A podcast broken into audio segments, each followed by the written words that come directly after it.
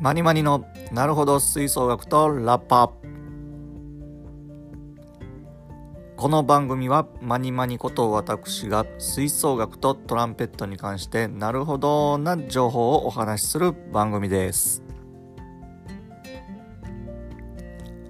はい、えー、今回もですね、えー、基礎合奏のバランス練習ですね。これのお話をしていきます。えー、今回でこ,、えー、このバランス練習のお話は最後になっていきます。えー、今回は高音楽器、え前回の高音楽器とはまた違う一番高音楽器ですね。デーパートと言われる、え楽器のチームのバランスの取り方についてお話をさせていただきます。えこのデーパートなんですけれども、え吹奏楽においてはあのーまあ、当然高音楽器を担当するのでとてもキラキラしたあの音サウンドに使われることと、えー、吹奏楽全体の何て言うんでしょうね縁取りって言いますか、あの、色を出すそういう楽器になります。えー、ですので、えこのバランスっていうのも非常に重要になってきます。えそれではこの D パートの、えー、バランスの取り方についてお話をしていきます。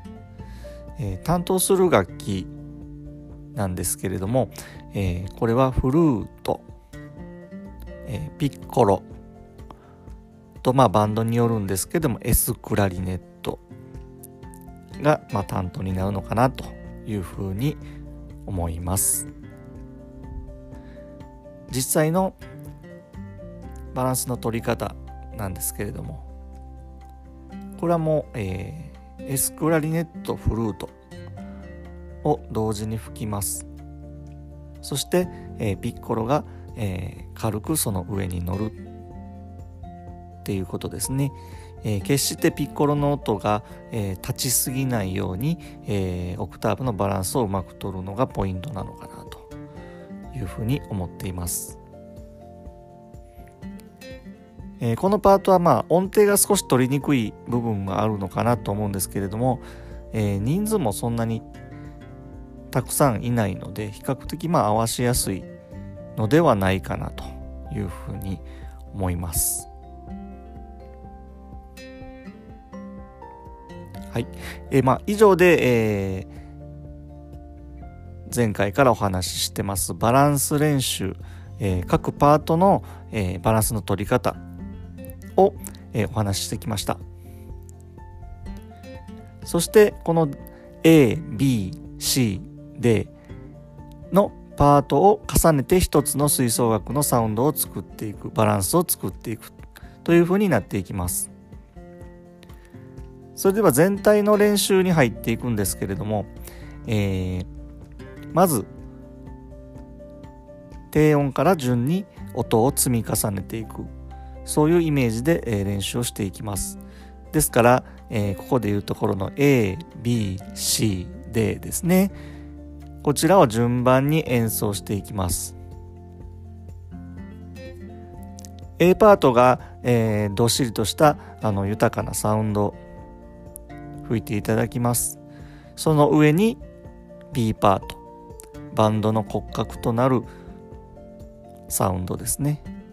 の B パートを上に乗せます。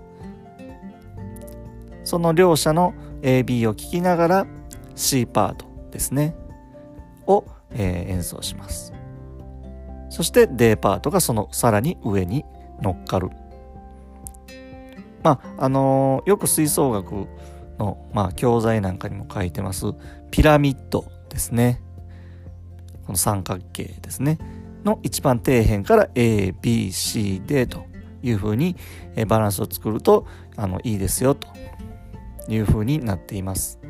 まああのー、まあそれはその通りなのかなというふうに思います。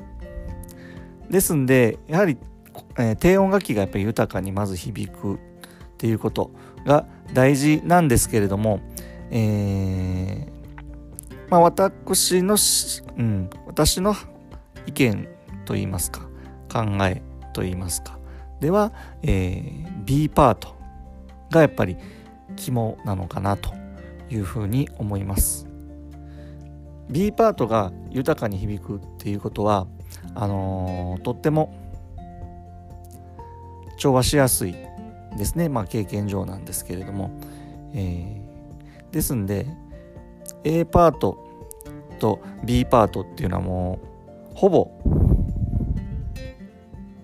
同じぐらいのバランスで。吹いてます。そうすると C パート乗りやすいですし D パートも乗りやすくなってきます。で全体的に聞いても、えー、クリアなサウンドがなってくるんじゃないのかなというふうに思っていますので、えー、一度実践してみてください。はい。えそれでは今回はあのバランス練習高音の D パートと、え、全体のまとめをさせていただきました。え、次回も吹奏楽トランペットに関してなるほどな情報をお話ししていく予定をしておりますのでお楽しみください。それでは今回はこの辺で。さようなら。バイバイ。